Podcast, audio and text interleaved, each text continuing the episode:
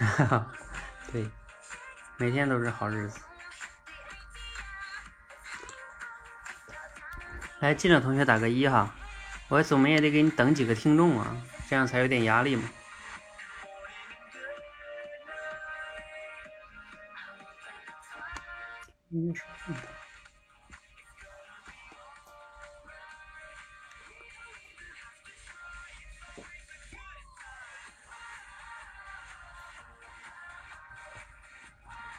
还有谁在啊？来打个一。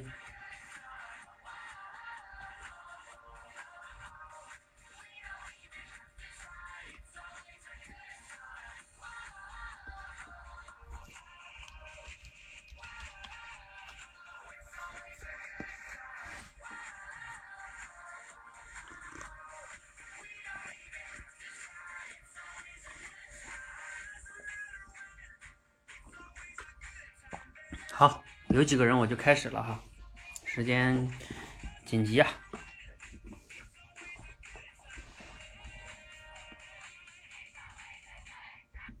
好，各位同学，大家晚上好啊！今天呢是个好日子 啊，桃子说是个好日子哈。为什么是个好日子呢？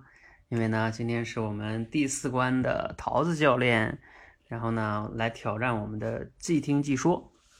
啊，桃子教练呢，也是我们现在第四关的这关的主要的负责教练哈。啊，那同时呢，他也是第一个完成这个即听即说的这个训练的哈。那当然呢，他其实没有正式的来挑战的，不过我相信他已经问题不大了啊。但是呢，这个可能今天也不一样是吧？一旦面临这个直播间了，有同学在听，而且呢，大家都在看着哈，那肯定会有些压力。不过没关系哈，我们这个本质上还是个训练场哈。啊不要期待完美，呃，所以呢，我们第一部分哈，就是给桃子专门做这个即听即说的通关挑战。我会给你准备两个故事哈，然后呢，你要挑战两个故事才算可以哈。好，这是桃子你一会儿要接受的两个小挑战。这个故事呢，嗯，不算特别难，但是呢，也不算特别简单，所以呢，你要准备好啊。然后第二件事呢是。因为桃子估计挑战也就是会用了十多分钟，我估计就差不多了吧，最多二十分钟。然后呢，我会留点时间做什么呢？因为桃子把第四关挑战完了呢，就意味着我们就可以开启第五关了。这个第五关呢是即兴表达，这个也是很多同学都特别期待的哈，因为在我们现实的生活中、工作中，可能即兴表达就用的相对来说多一些，比如说开会啊。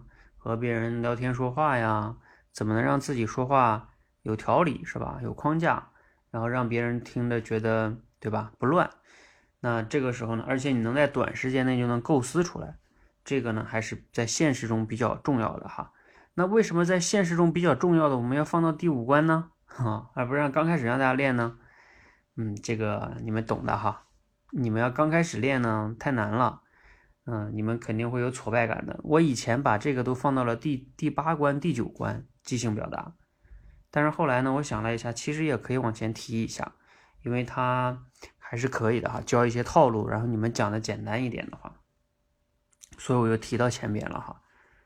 但是呢，嗯，对有些同学来说还是有点难的。如果你的就是基本的口脑协调啊，还有对于平时对生活的观察思考太少的话。有可能你讲起来就会比较困难哈，不过呢，我想经过我们的训练呢，你到第五关之后啊，你已经完成了前面的第四关的即听技术和主题升华的话，就是你再到这个第五关会好一些。所以一会儿呢，大家会来体验一下哈，我也会给今天的同学呢分享一些啊小方法、小套路哈，啊，所以你们今天来的人相当于提前啊，就是知道了一些小方法。好，那当然了，我也会现场跟大家探讨一下哈，就是说你们觉得即即兴表达，你们觉得困难点在哪里？然后我也要根据你们的困难点再去优化这个，呃，怎么教你们这个方法，好吧？好，那大体上前提就是这么多哈。然后我们先回到第一部分，第一部分呢就是给桃子教练呢，对我们应该给他称之为桃子同学哈。嗯，我们桃子同学啊，他一方面是教练，一方面是同学。当他来通关的时候呢，就是同学。给桃子同学呢做即兴啊，不是即听即说的通关挑战哈。当然，你们这个现场的同学呢，也可以听着一下。嗯，你们听完了，比如说你听完了这个故事，你也可以模拟嘛，你到群里去讲一下也可以的哈。不过呢，我会现场请这个桃子，就听完了，大概可能稍微构思一下就要来讲了哈。嗯，桃子，那你是先准备上麦呢，还是我讲完了你再上麦呢？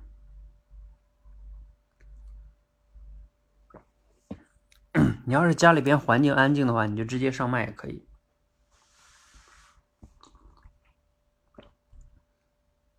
嗯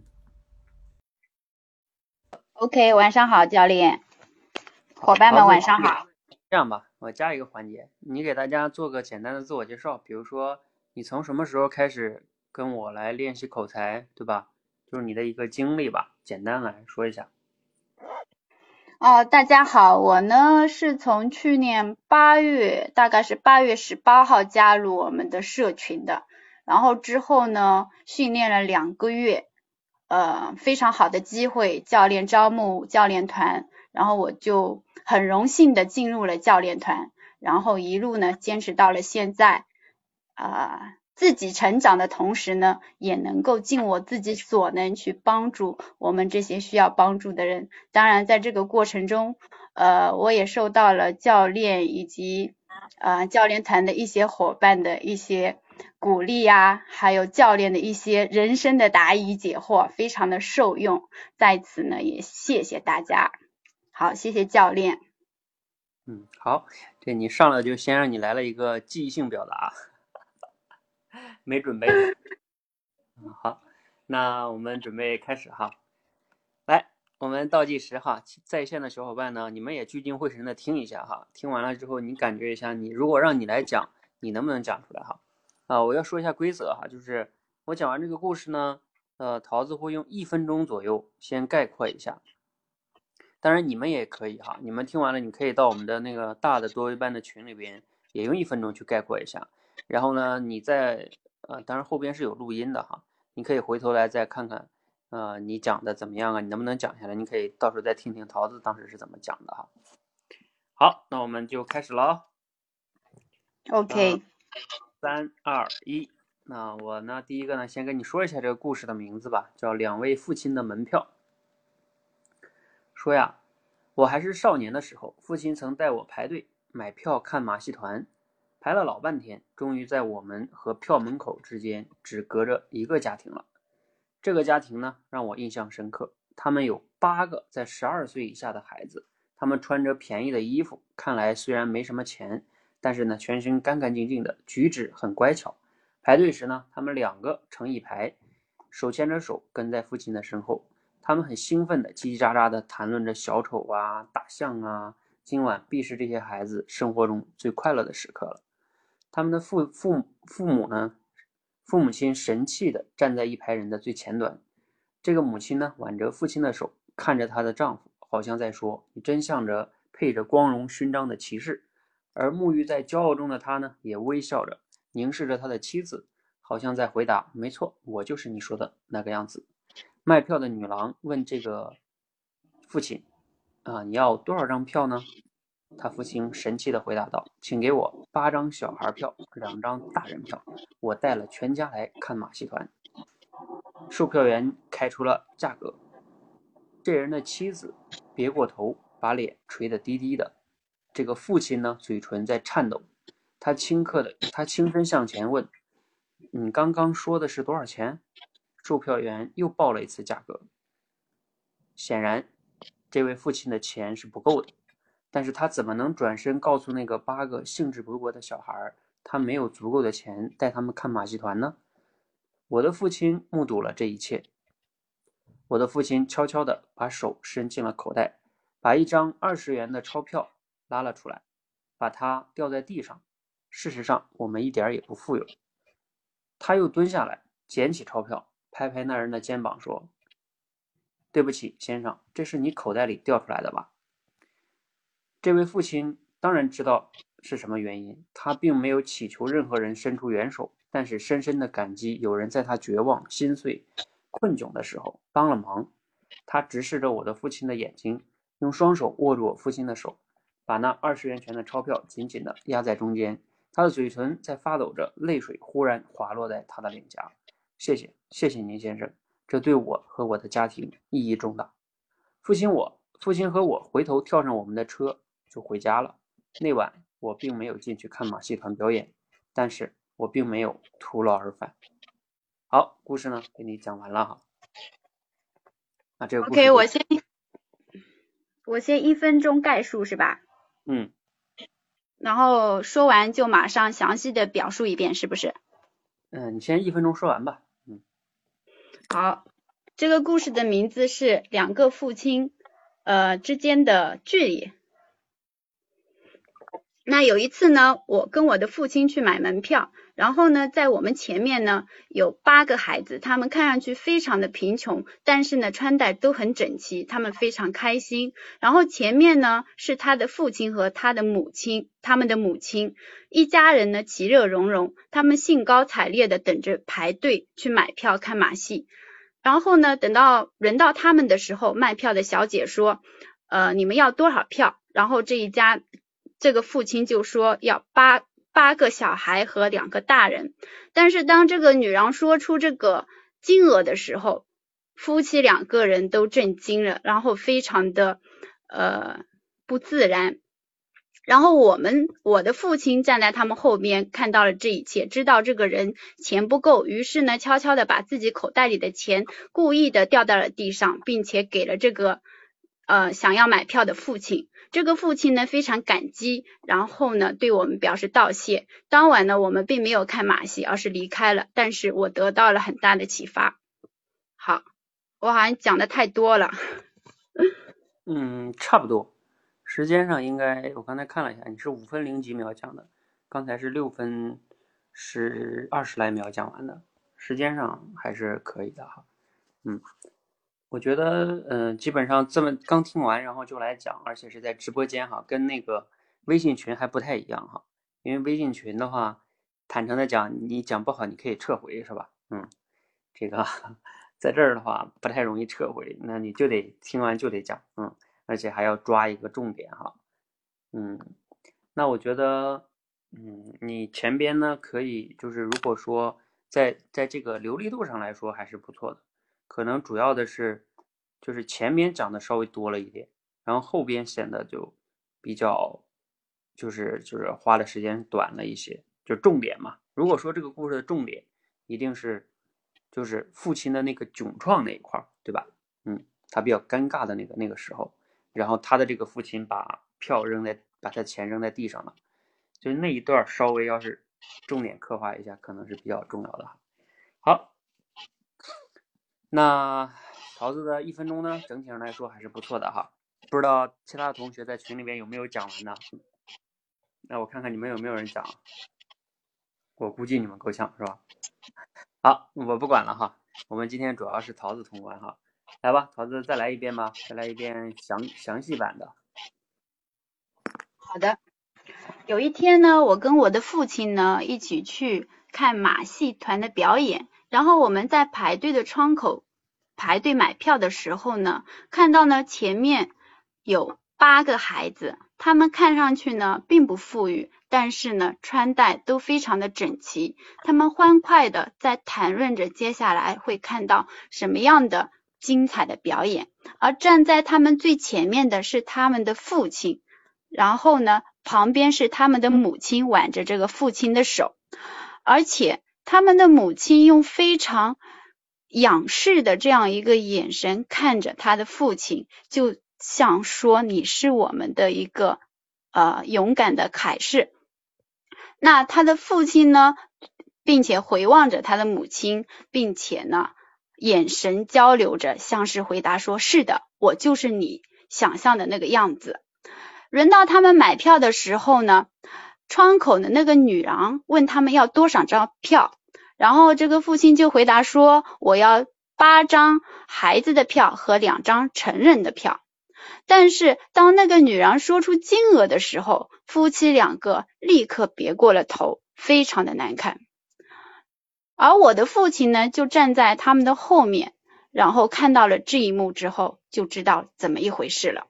我的父亲呢，就伸进自己的口袋，故意呢把一张二十元的钱掉在了地上，并且呢把它捡了起来，拍拍那位父亲的肩膀，说：“哎，这一张票是不？这一张二十元钱是不是你一不小心掉在地上的呀？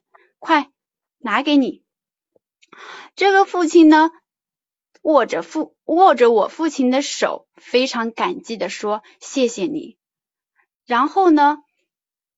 我跟我的父亲那一天晚上并没有买票进去看马戏团，我们驾着车离开了。但是，我虽然没有看成马戏团，在我的心里呢，我已经深深的被打动了，并且获得了一些启发。好，我讲完了。嗯，那你说这个故事，你可以再稍微的谈谈主题什么的，也可以简单说说。嗯。嗯，有时候当我们看到别人呃需要帮助的时候，如果说我们能够以一种委婉的方式去间接的帮助别人的话，那很可能不仅自己能够获得一些呃启发，然后也能给别人带来快乐和幸福。我临场编的教练，有可能不太准确。嗯，还行。就是在这种别人需要往用委婉的方式，啊，对我觉得这个主题大概的也还行啊，嗯，挺好的。好，那其他的就不说了哈，怎么样？先谈谈你的感受吧。我们还有一个故事呢。呃，第一个故事教练是给我放水啊，还是还是相对简单一点的？嗯，没有，也谈不上放水吧，因为。你你你也你也你也有辣的地方，嗯嗯，就是就是比如说像刚才你讲详细版这个，中间有一个地方其实比较重要，就是说那个父亲说，就是他又问了一下那个售票员，啊，就是嗯嗯嗯，对对对，那一块呢你没有进入到这个父亲的那种感觉，就是他那个父亲就是很惊讶的说，什么什么，你你你能再再再说一遍，比如说多少钱？然后售票员又很淡定的说，说了一遍价格。父亲这个时候低下了头，啊，表情比如说非常的尴尬啊，手里不停的摸着兜里的钱或者怎么怎么样哈，嗯，就是像这一块呢，你刚才直接就跳过了，嗯嗯嗯，少讲。还有一个还有一个地方是，就是你你也讲的跳过的比较那个什么，就是这个他这个小孩这个父亲啊，不是给他二十块钱吗？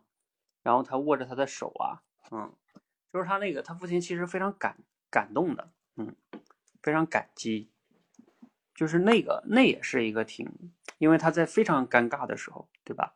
有一个人帮了他，你想想，就是他这个父亲被帮的这个父亲，他当时的那种感觉，嗯，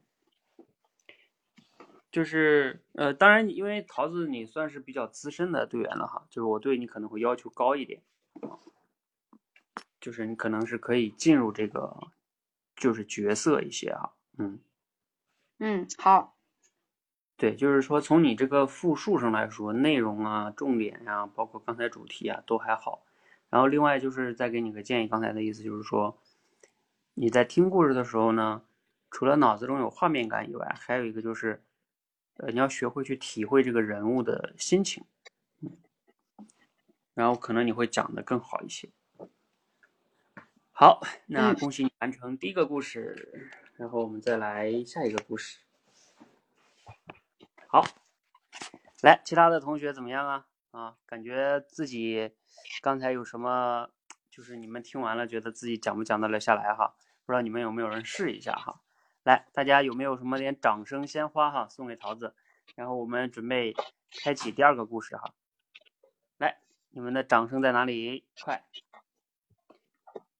啊，桃子调整一下哈，我们准备第二个故事。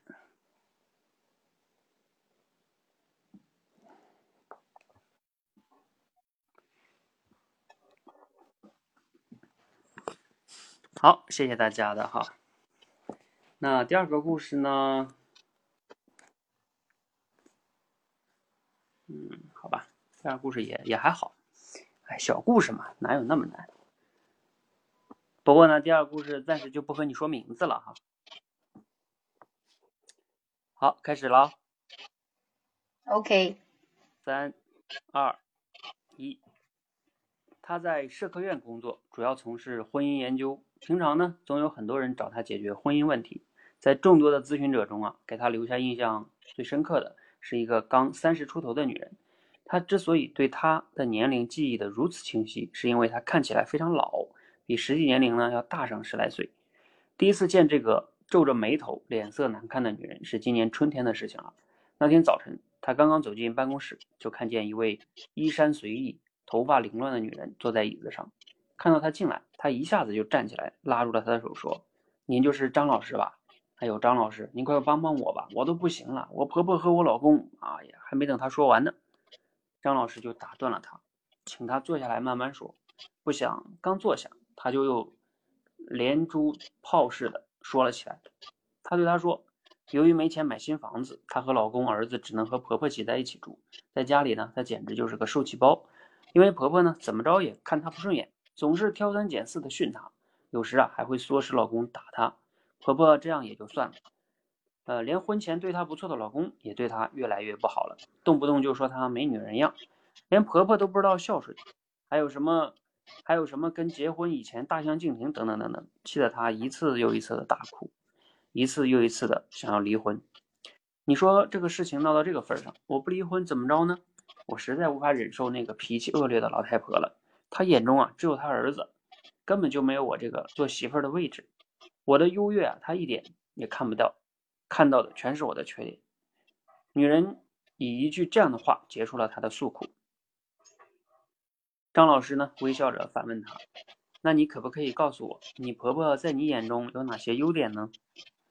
他大概没有料到他会问出这么一个问题，愣了许久，尴尬的笑了两声，才有点酸酸的说：“我眼中啊，哎，他哪里有什么优点呀？整天就知道挑毛病，发牢骚。”说完这句话，他脸红了，显然他已经意识到了问题所在。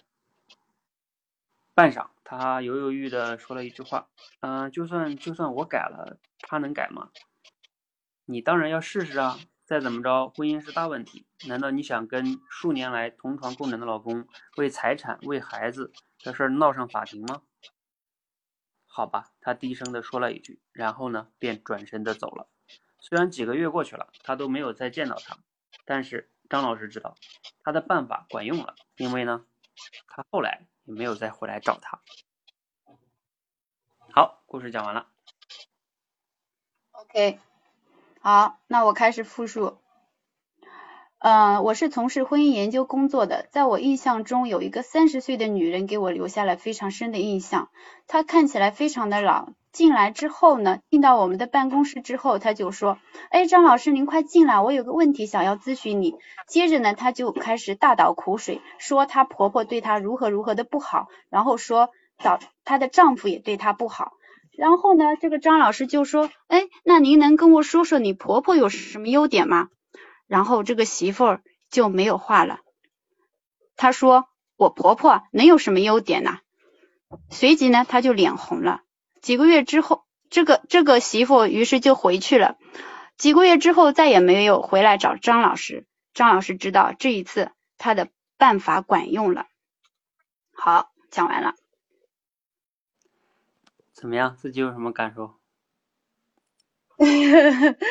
好像后面好像没讲完是吧？感觉好像还有一点东西。后边啊，后边好像有一点点，但是你没有讲到一分钟，就是你前边可能你怕时间不够是吧？所以你前面我特别对里面。里面的对话比较多嘛，如果讲的话，我估计一分钟肯定讲不完。嗯，好，那你时间不够，那你来一个完整版的吧。好的。呃，我我是从事婚姻研究工作的，有一个三十岁的女人呢，给我留下了深刻的印象。那时候呢，她虽然年纪才三十岁，但是她看上去非常的老，非常的沧桑。就像一个怨妇一样，然后呢，有一次，她在办公室等我们。然后呢，看我们进去之后，他就立刻迎了上来说：“张老师，您终于来了。”随即呢，他就开始唠唠叨叨的诉起苦来了。他说：“他的他他的家庭生活特别的不幸福，他的婆婆老是嫌弃他，说他这也不好那也不好。他婆婆心里呢只有他这个儿子，导致呢他这个丈夫对自己啊。”从前是很好的，现在也越来越不好了。他们的婚姻生活呢，陷入了非常不幸福的状况。他甚至想到了离婚。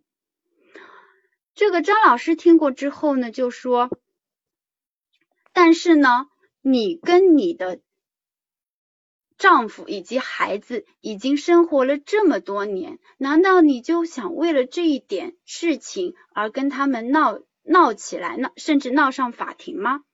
这个这个呃妇女，她听了之后呢，就沉默了。然后这个张老师继续问她：“那既然你说你的婆婆有这么多的缺点，那你觉得她有什么优点呢？”啊，优点啊，我没发现。最近呢，这个妇女呢，她沉默了，脸红了。后来呢，这个妇女回去之后呢，几个月之后再也没有回来过。这个张老师知道啊，他可能他的话管用了。好，我的故事讲完了。好，好像桃子中间有一点要乱的感觉是吧？但是你是呃，基本上还是控制了自己，让他把它讲下来了是吗？中间好像有一个顺序，我就忘记了这个顺序到底是什么样子的。嗯，就是你把那个闹法庭那个事儿先讲了，嗯，他他其实是先问的那个，就是你婆婆有啥优点，然后后边呢是问闹法庭，啊，你把那个闹法庭那个先讲了哈。我就那一段。那一段我就 搞不清楚 顺序到底是什么样子。呃，闹法庭先讲，其实其实也也行啊，也不影响这个，也不算特别影响。嗯，好，啊，我觉得来再概括一下主题吧。嗯，有时候当我们自己。认为有问题的时候，可能需要反省一下，是不是问题出在我们自己身上，这样子更有利于我们解决问题。嗯，好，谢谢桃子。好，谢谢谢谢教练。恭喜桃子还是啊通关了，嗯，因为基本上我们做作为即听即说哈，也要求不是特别高。也不是说你要讲的多生动啊，只是刚才因为是桃子嘛，所以我会说的，让他讲的能带进入角色一些，讲的更好一些哈。但是其实我们的基本要求就是你能不落重点，然后呢把故事的大体的框架呀都能讲下来，然后中间不要不要停了，比如说讲着讲着突然间忘了，完全讲不下来了，那肯定是就出问题了哈。只要你能按照这个故事的大体的框架，然后无论是一分钟讲还是三分钟讲，都能比较啊正常的吧把它讲下来。那我觉得在即听即说这一块儿，那基本上呢，就像哎那天有一个同学啊说，在现实中他跟别人每次交接工作的时候啊，觉得自己就是交接的不太好。嗯，那其实呢就是源自于你的，你看我们为什么让大家练一分钟概括呢？就是你要能学会抓住重点。我们在现实中，其实，在讲话说话的时候也是这样的。就如果你抓不住重点的话，那你就很难去讲。抓重点是一种理解能力、提炼能力，在理解跟提炼的基础上，你才能更好的表达。好，我们恭喜桃子哈。然后接下来还有一点时间，嗯，来，你们有没有谁方便上麦的哈？呃，我接下来会做留点时间，前面我说了哈，会做几个即兴表达的这个内测吧。就是因为第四关桃子已经闯完了，那意味着桃子就要闯第五关了。然后我们接下来呢也会有这个即兴表达这个关要开启。那这一关开启之后呢，其实我前段时间就一直在开始开始构思这个课程。但是呢，我觉得因为即兴表达这个东西吧，嗯，我把它提到前边了，嗯，我是希望大家可以早一点练，还是有帮助的。但是呢，它也有难度，它的难度在于哪里呢？难度主要在于两点，第一点在于你能快速的用一个关键词能构思出构思出说话的框架来，第二个难度在于你能把这个框架里边填充进去内容，而这个内容有的时候是个硬伤，就是有的人会觉得，那那我突然间没有什么内容可讲，问题。那当然我也在思考。那难道一定要等到你们学富五车的时候才能即兴表达吗？好像也不是吧。那总不能说，那你们每个人先回去看一百本书，并且把它背下来、记下来，然后咱们再练即兴表达，那好像也不现实，对吧？所以，即兴表达难道一定要就像我说的吗？一定要很多很多很多很多的知识储备才能做吗？啊，好像也不是。呃，那即兴表达的关键在于什么呢？关键前面我说了一个哈。肯定是一个框架思考的能力。第二个是什么呢？就是比如说给你关键词，嗯，比如说给你一个可能你不太熟悉的关键词。假如说我让你讲这个，呃，宇宙啊，比如说像这个宇宙，那宇宙这个词肯定就大家不太熟悉，对吧？啊，普通人不太熟悉。那你要是来讲，我的意思是啊，我如果给你一个你不太熟悉的词，那你能不能把它联想到一些？能把这个词联想到一些和你熟悉的事物上，然后来讲，那其实也是一种即兴表达。我的意思是说，我给你的关键词有可能是不是你熟悉的，但是你需要做一些联想，把把你熟悉的呃那些你的经历也好，素材也好，把它给就是挖掘出来，快速的联想你熟悉的东西，然后把它们链链接起来，这样的话就不用。说你完全没有，那你就巧妇难为无米之。那你不可能说等到你买很多米再来练。那你可以的是，每个人其实在过去的人生中经历了一些事儿，看过一些东西，对吧？你就迅速的挖掘，然后做联想，这是个很关键的哈。好，我们先来试一下吧哈。这样，我们先出一个不出宇宙这么难的词哈。我们先出一个什么样的词呢？简简单一点的词。比如说，嗯，我们先出一个比较简单的词，比如说皇帝吧，啊，我们中国人对皇帝都比较熟悉，啊，就是那个皇帝啊，嗯，来，嗯，这个有没有同学上来讲哈？大概时间两三分钟。那教练，我先来。嗯。嗯。皇帝在我国是一个古呃古时候是一个至高的权力的一个象征。那么随着我们在现代，然后整个的社会之前是独生子，还有我们这种教育方式，我们经常会用皇帝来比喻我们一些家庭里的小孩，说这个家里面这个小皇帝，呃怎么样？小皇帝吃了没？小皇帝今天喝了没？其实它代表这个孩子在家里面举足轻重的一个重要位置。呃，但是随着这个我们把孩子这种教育方式举到了一个家里面的一个至高的一个地位时，就会带来教育上面的种种的问题。比如小孩子就认为，嗯，家里面所有的东西都是他的，所有的人都要听他的。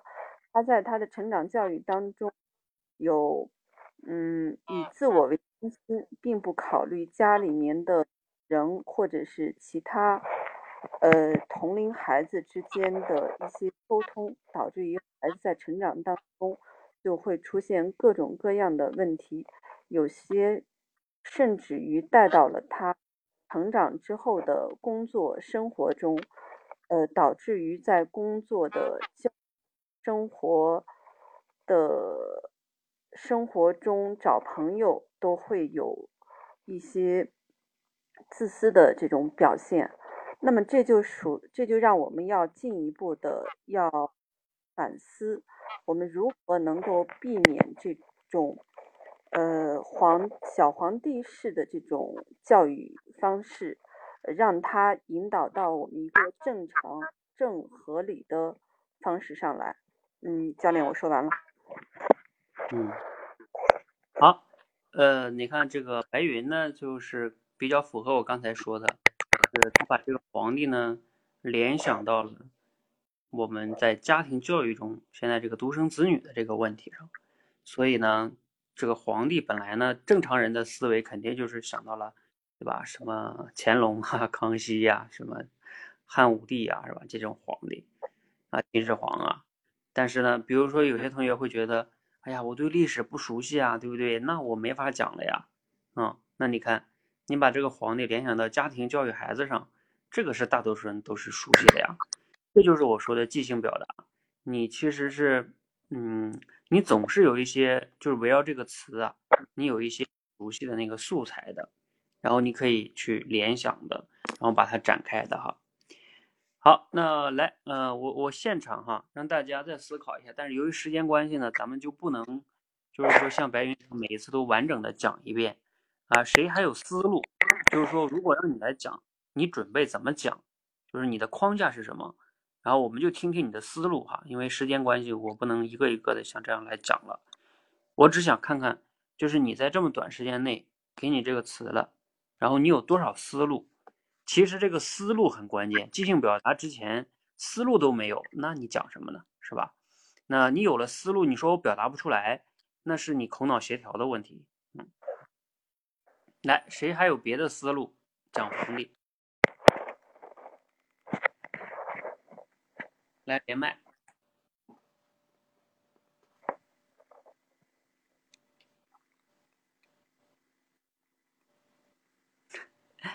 大家没思路吗？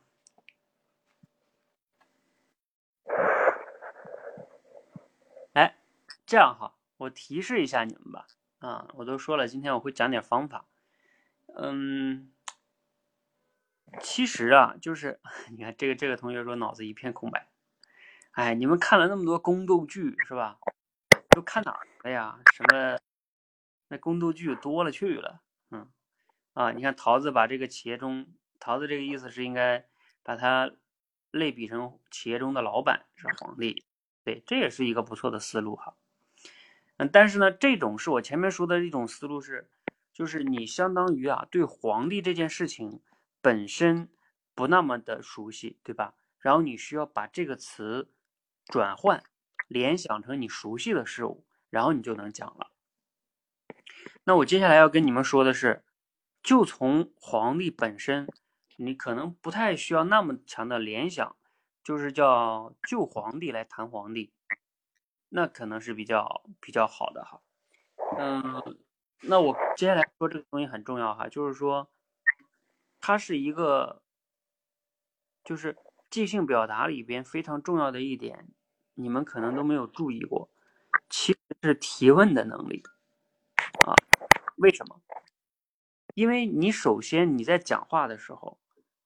你不是说讲到哪儿说到哪儿的，你肯定是有主题的，就是就是你在讲一个东西，比如像刚才白云讲的，应该是说我们教育孩子的怎么怎么样的一个方式哈啊，那你比如说你要你要有主题的，什么叫主题呀？其实主题一般就是在回答一个问题，比如说我们拿皇帝举，你可以回答一个问题，就是。我最喜欢的三个皇帝，你看，我最喜欢的三个皇帝是什么？是哪三个？为什么？我为什么喜欢这三个皇帝？我为什么喜欢中国的这三个皇帝？那你就可以谈吗？我我喜欢三个皇帝，为什么喜欢他呢？第一个，我喜欢谁谁谁。当然，你也可以说我喜欢的两个哈，或者你说，呃，我为什么喜欢这个汉武帝的这个呃原因是什么？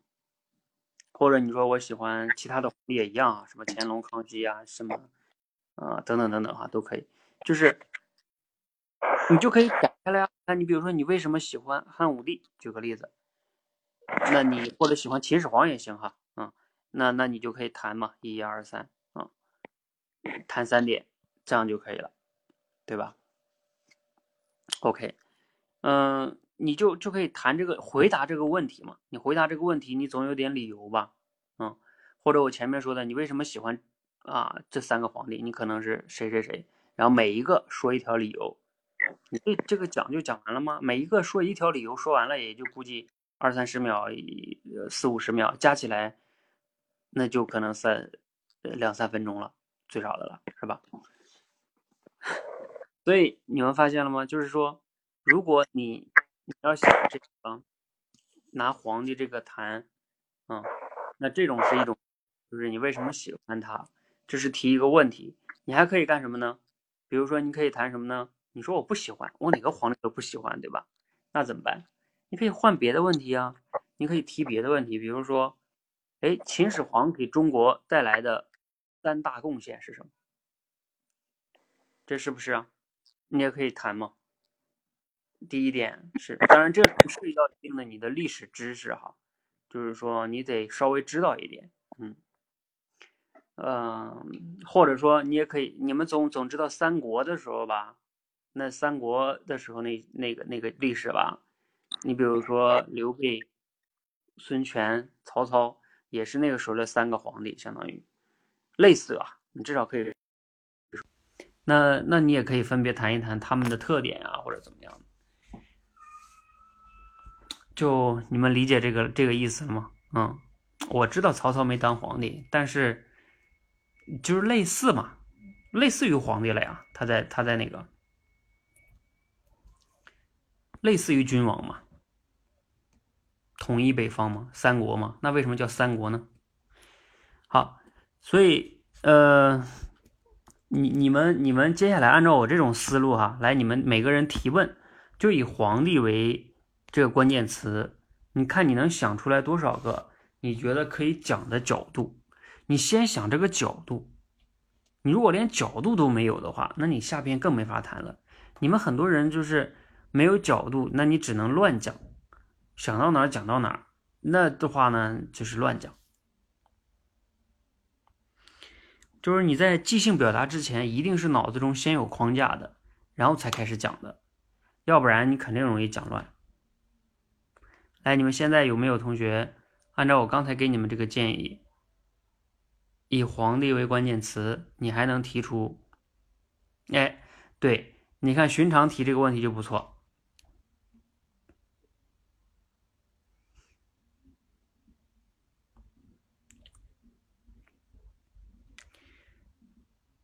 为什么会有皇帝？皇帝又是因什么被废黜的？嗯，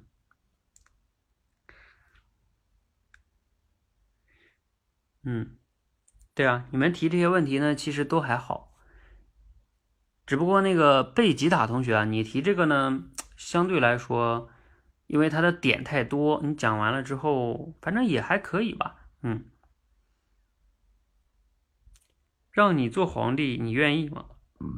为什么？哎，对啊，你看白云这个也挺好啊，对吧？就是如果让我做皇帝，我愿不愿意？为什么？啊，比如说我愿意啊，那怎么怎么着，对吧？君临天下，或者说我不愿意啊，因为怎么怎么样，怎么怎么样，我说几条理由，那不就完事了吗？啊，比如说特别讨厌宫斗，是吧？哎呀，后宫太复杂了，啊，巴拉巴拉的，对吧？后宫三千，嗯，为什么大家争相做皇帝？嗯，呃，皇帝的新衣你穿过吗？啊，对啊，你看宗润这个也还可以啊，嗯。当然，你们提这个问题，前提是你要觉得你自己可以讲得出来东西的哈。因为我们现在不仅仅是练提问能力，是要练你自己给你提的问题都是你给自己提的，因为你最终要以这个话题去去讲的。就是如果我们是真正的即兴表达的话，也就是说你给自己提的问题是你真的能讲讲出来的，要不然你不给自己挖了坑，你跳进去，然后你你提完了，你说我讲不出来。那当然当然了，我们我现在引导你们去思考一个提问的能力，也是一个角度哈。但是你要尽量去往你熟悉的事物上靠，要不然你提完问题你就讲不了。嗯，哪个皇帝对中国贡献最大？他的事迹有哪些？嗯，对啊，飞翔这个也挺好啊。皇帝为什么很多都想长生不老？你比如说若同学，你提这个，嗯，那你要是如果让你讲，你能讲到那么多的内容吗？这也是你要去考验的哈。为什么皇帝的平均寿命只有三十九岁？哈哈，对啊，你像这个也也挺有意思的。比如说陈沐风，你说这个，然后你能不能来？陈沐风，大家对你这个话题挺好奇的，来上麦讲一讲，你能讲吗？就是为什么皇帝的平均寿命只有三十九岁？在吗，陈沐风？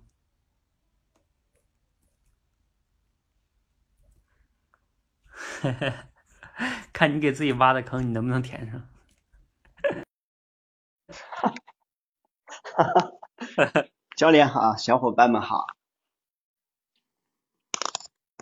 首先想请问一下各位啊，呃，你们知道呃历史上面皇帝其实可能有好几百个啊？大家记得最长寿命最长的几位皇帝是哪几位吗？可能大家会知道，就是康熙、呃乾隆，呃好像这两位的话比较长吧，他们好像就。我在位都有五六十年，好像乾隆是最久了，有六十几年吧。但是其他呢，像其他的皇帝，呃，再往前面推的话，呃，你说像曹操就是五十几岁。大多数人，嗯，皇帝啊，特别是开国皇帝，他征战连年征战在外面呢，呃，他的寿命都会比较短。开国皇帝往往比较短，活得长的很少。就像刘邦，他也就五十来岁，因为古代的时候。呃，就是七十就算是古来稀了，这是一个方面。就开国皇帝肯定是活不长的。呃，第二个方面呢，那就是留下来的皇帝之中呢，呃，那他们呢就是后宫佳丽三千，那他身体被掏空了，那这样的皇帝呢，他估计也是活不长的。比如像像李治，呃，像那个有些皇帝啊。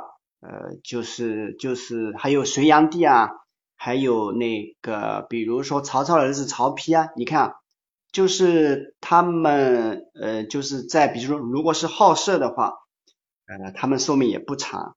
然后另外一个第三个呢是就是在争斗过程中，有些皇帝他不是自己有能力当上去的，而是呢被别人作为傀儡的，想杀你就杀你。呃，想废除你就废除你，那这样的皇帝呢，也往往是活不长久的。比如说像那个呃谁啊，哎，也如果是三国的话，比如说像后面的曹真啊，啊曹就是就是曹爽，曹爽什么曹啊，还有另外一个呃曹睿啊，你看他们都活不长久。嗯，你看啊，开国皇帝因为征战活不长久。然后有些皇帝呢，因为太自由了，后宫佳丽三千，身体被掏掏空了，又活不长久。第三个呢，因为争斗，自己没有能力，被别人作为傀儡，被别人杀了，又活不长久。所以啊，各位，真正能活得长久的那皇帝啊，既要自己有本事，又要呢，呃，就是戒除色欲，还要呢，经常锻炼身体。所以啊，真正能活得长久的皇帝就极少数。那这样从古至今平均下来呢，所以皇帝的平均年龄就只有三十九岁。所以各位，如果你们知道这个平均年龄才只有三十九岁的话，你们愿意做皇帝吗？好的，我的分享完了。嗯，好，知不知道大家听了之后感觉怎么样哈？这个陈沐风自己给自己挖坑，自己填上了。陈沐风有什么感受？哈哈。然后，来也是，我我好像之前有有看过，嗯，就是就看过类似，就是皇帝的年龄比较，呃，平均年龄是三十九岁，这个数字我我是记得，嗯，但具体内容我有点忘记了。OK，你觉得我我现在给你们提的这个提问的这个即兴表达，是不是就是，如果你掌握这个思路，就会简单一些了？对呀，嗯，OK，嗯，我觉得刚才沐风讲的这三个维度也还不错，就是讲的比较有条理了。一个是从开国的皇帝，还有一个是从后宫的角度，就是自我管理的角度，还有一个是从这个第三个，就是他没本事，所以被废了、被杀了啊，等等等等的哈。嗯，三个角度还是挺好。呃，如果你在结尾的时候落点啊，能落得更好一点，就是，嗯，可以的话，我看一下，第一个是被杀了啊啊，我说结尾的时候可能叫什么呢？就是说，呃，皇帝对吧？权力那么大的人，在古代他的寿命都不长，所以可见哈，这个叫提升自己的能力，还有一个叫管理好自己，是多么的重要啊，对吧？在今天也一样重要。对对对。对 你要是落到这个点上，可能会更好，嗯，因为落到这个点上就跟现在的人也有关系了，嗯，啊，嗯，好，谢谢沐风，嗯，来来，这个大家关于这个是不是比较有思路了呀？咱们再出一个词吧，再出一个词，呃，我看一下哈。能不能找一个？来来来，你们找一个词，找个难点的词。来，你们每个人打个词吧，我找个难点的词，然后咱们再试一下。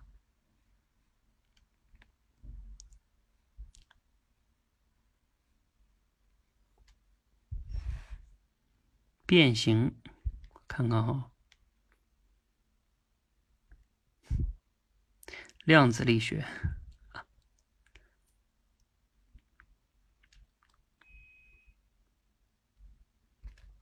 嗯，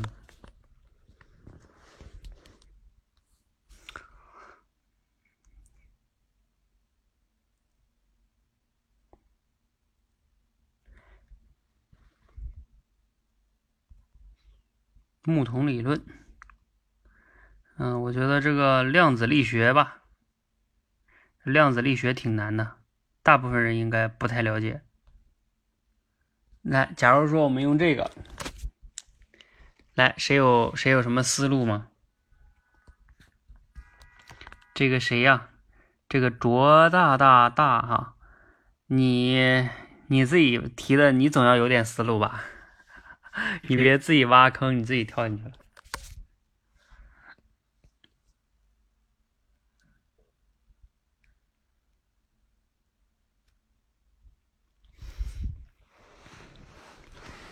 量子力学。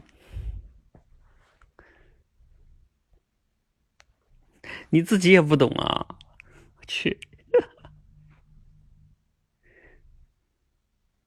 那你真是自己给自己挖坑。好，那你看，我们已经出到了一个非常非常难的词了。嗯，那那你们觉得这个词，你如果让你讲，你有啥思路吗？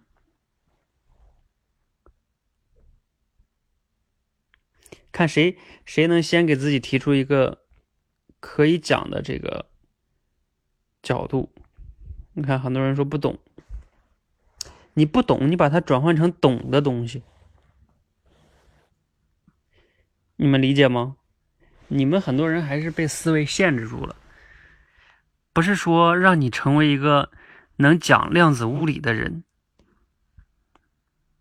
量子力学哈。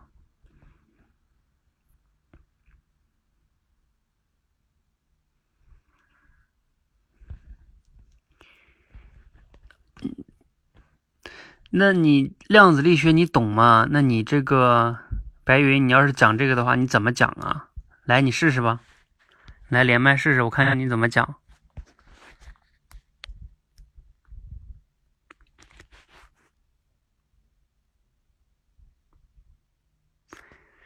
你们问的这种都偏向于封闭式问题，封闭式问题呢也不特特别好。我只能盲讲。嗯，嗯，量子力学这个词提出来，那么你懂吗？我想首先从我来看，我是不懂这个词的，因为它太专业、太理论化。对于我来说，力学我懂，一个两个物体之间的相对作用呀，或者是通过力与力之间的一些对抗。那么我知道这是普通的基础，但是他一提到了这种上升到理论高度的量子力学，呃，就相对的枯燥难懂一些。呃，关于这个量子力学呢，我认为在我们的生活当中，呃，应当不是特别常见的。那么我们在学习或者是在了解的时候，不需要刻意的去了解量子力学。呃，因此我才提出来说，如果有人问你，那么。你懂吗？首先，你可以这样问他。呃，教练，我就乱讲了。嗯，对呀，你看你这个就相当于给自己挖了个坑，然后呢，这个填坑的过程中呢，就有点不是填的特别好，嗯。但是呢，啊，值得鼓励的是，还是不太懂还敢来讲，是吧？嗯，不懂，这个挺好的哈，嗯，给你点个赞。好。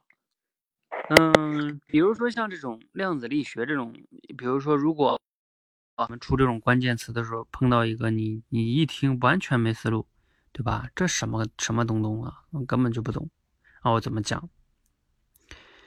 嗯，其实，嗯，你还是可以转换的啊，嗯，比如说你想一想，量子力学是什么东西啊？它肯定是物理学里边的一个概念。那如果我把量子力学换成物理，你总懂吧？你理解我的意思吗？就是你你从量子力学转换成物理，那你总懂吧？由物理你总可以转换成什么生物啊，什么英语啊，化学啊，啊，那什么意思哈？比如说你要让我来讲量子力学，我也不太懂，那我会怎么讲呢？我会去讲，呃，就比如说我要来讲的话，我可能会，比如说。怎么讲呢？我会啊这么讲啊。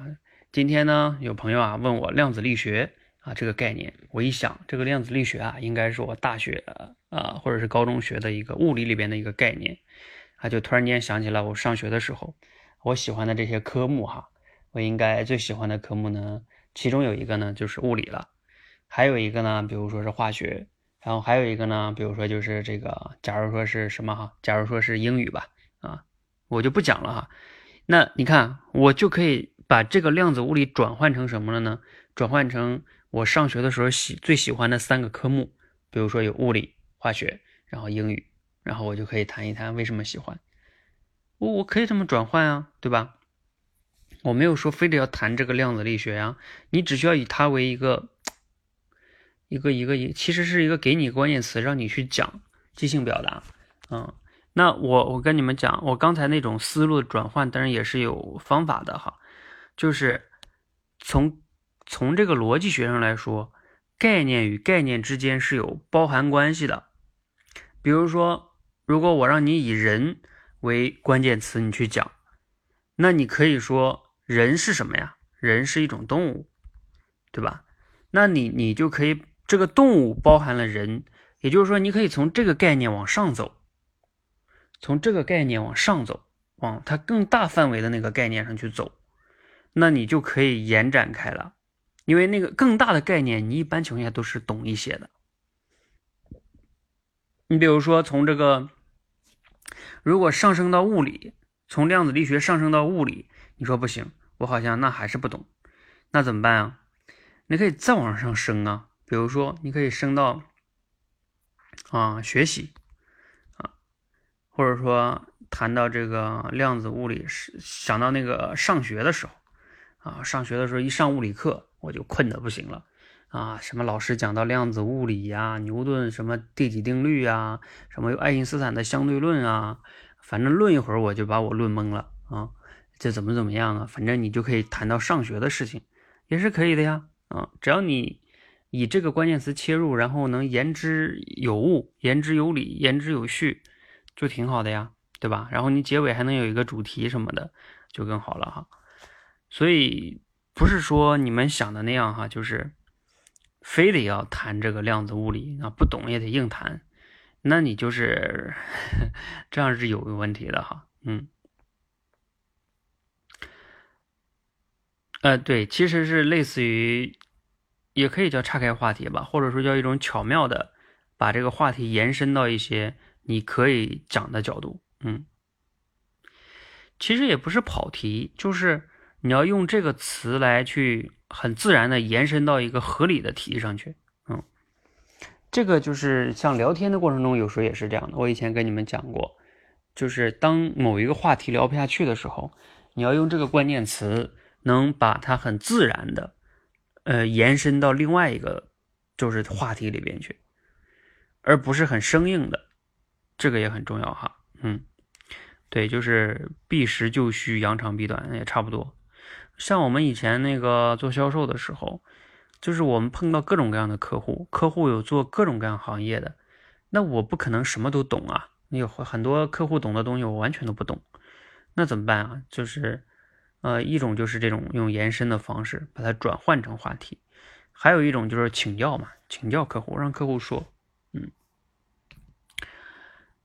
好，这是我们说的哈，来，你们可以来练一下哈。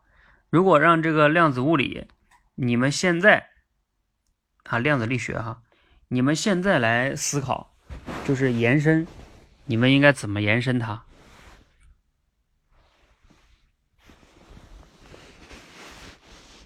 你们想想，可以打字哈，也可以上麦说，也可以。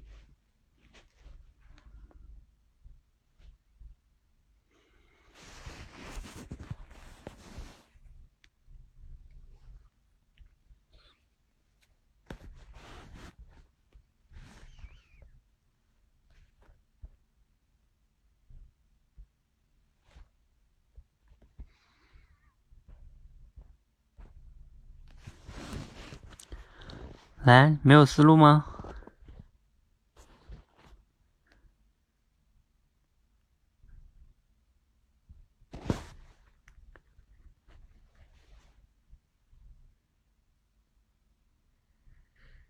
啊 哈，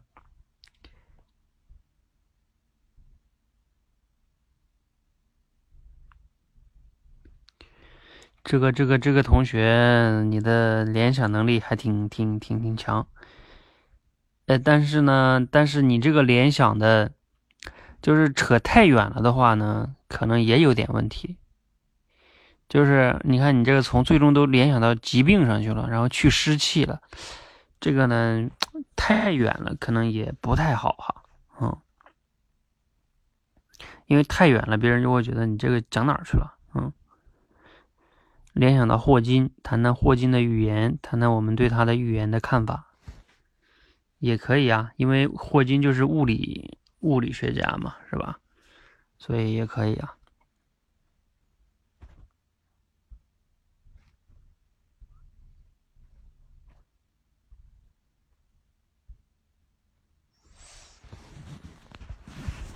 来，你们再想想，逼着自己再想一下，还能不能联想到什么话题？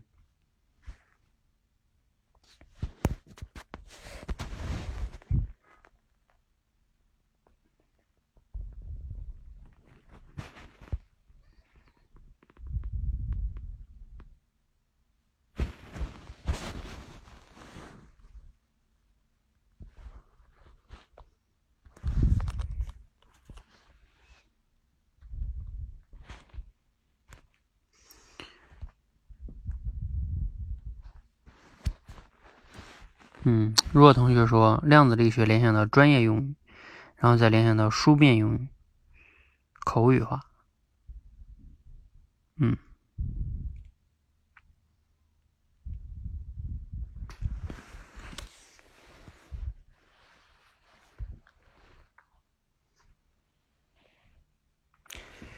哎，我刚才又想到一种思路哈，就是说，你说量子力学对你来说是很陌生的，对吧？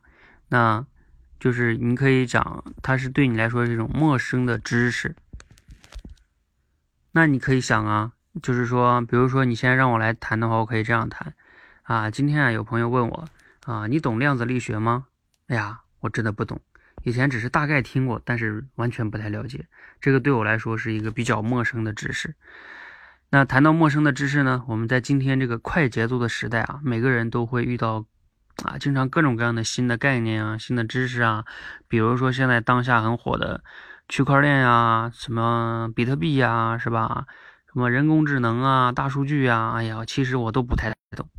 那怎么办呢？遇到这种陌生的知识、新的知识，那我们应该怎么样才能就是快速的去能掌握一个陌生的知识呢？比如说，我有三点建议：第一点应该怎么怎么样，第二点应该怎么样，嗯，对吧？就是你看，其实呢，你从这个量子物理、量子力学。把它转换成对你来说陌生的知识，然后再延展一下，然后再提出一个问题。嗯，总之了，就是说，其实即兴表达呢，就是一种，它并不是说你要储备特别特别多，总是说你要能把你的这个，把它联想到一个你的能熟悉的那个角度，然后去谈，这个比较比较重要哈。所以这方面的这个训练呢，还是也挺重要的，还要有的说的有条理，还有框架。嗯，等我到这一关带你们训练的时候，其实还有一个非常重要的，就是你怎么样才能让你说的那话是非常有条理和严谨的。就是你讲那一二三点哈，有好多人讲的那一二三点是其实是在逻辑上是有问题的。嗯，你必须要嗯讲的。就是这个里边是有规则的哈，有规则的。啊，今天时间关系我就不展开来说了哈，我主要是说今天说的一个就是说，不论给你个什么词，你都能在短时间内能比较快速的，呃，给自己找出一个话题，然后都能讲。这样的话呢，还是比较重要的哈。就像你们有的人说跟人聊天总是没话题，那其实也是你的这个联想能力啊，包括给你一个话题，你没有办法去去把握。啊，然后又没有办法延展，那就很尴尬了，是吧？你不懂的，你又你当然又说不了，延展又不会，然后倾听又不会，啊，提问也不会，那你说你怎么聊吧？好，那我们嗯，今天呢就先到这里哈。然后你们关于这个即兴表达还有没有什么问题要问我的哈？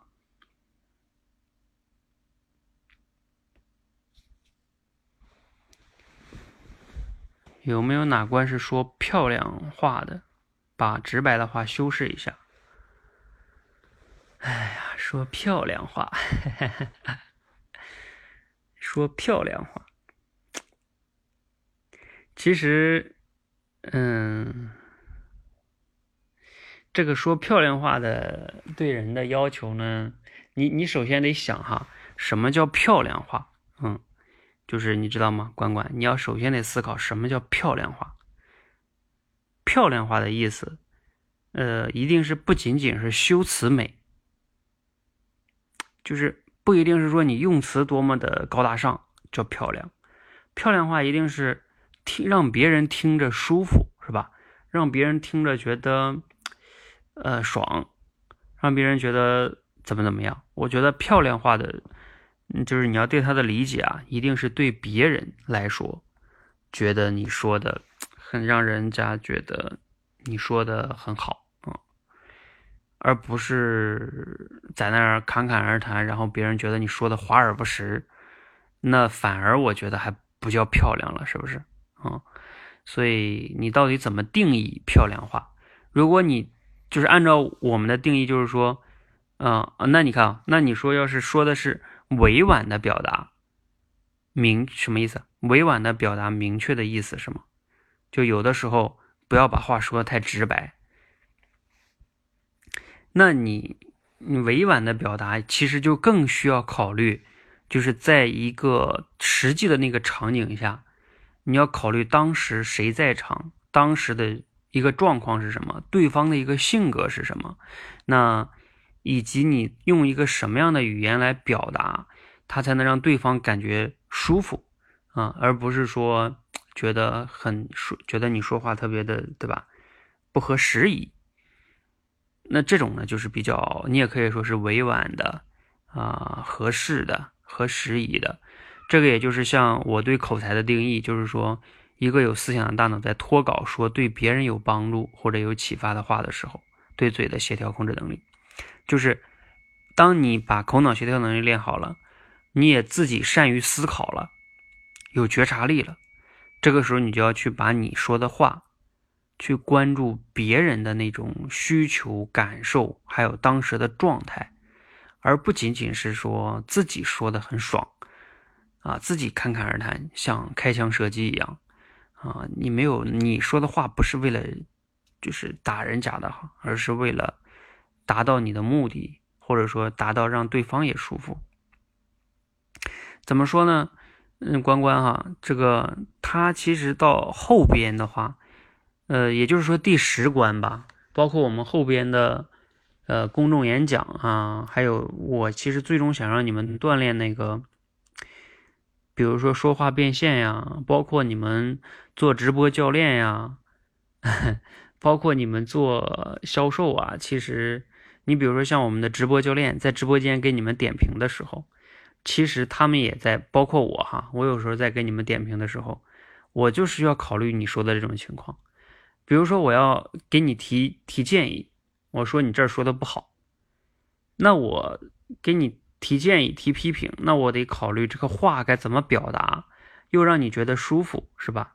然后又让又让我又让呢你觉得还能能听得进去啊？然后我又把这个问题给说了。其实这就是你。我觉得哈，就符合你说这种委婉的表达了我的意思啊。其实这种都是在实际中哈，你要慢慢去揣摩体会的。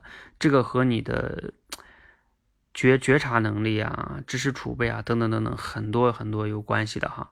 这是一种慢慢的修炼哈，不是说谁教你两个技巧你就可以做到的。这真的是一种慢慢往上一个综合的修炼哈。包括我最后让你们练的那个。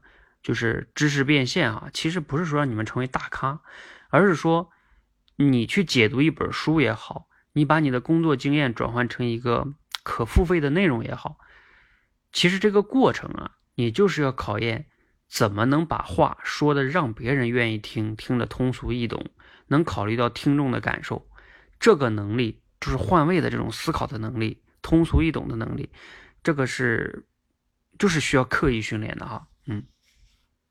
但是呢，急不得。如果你们连最基本的说话的条理性，还有反应能力、口脑协调都做不到，那你这个时候还要考虑对方当时的那种感受啊，等等一大堆东西，你肯定自己就懵了。嗯，好吧，所以暂时不用特别着急吧，这个急也急不来啊。有时候就听别人说的噼里啪啦，觉得挺不合适的，但是感觉自己又说不出好的，就选择不说了。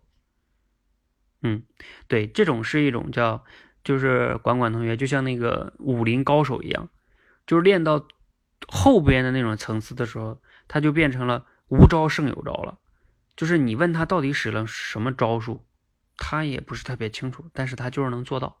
嗯，就是一种熟能生巧之后，它是一种综合能力的体现。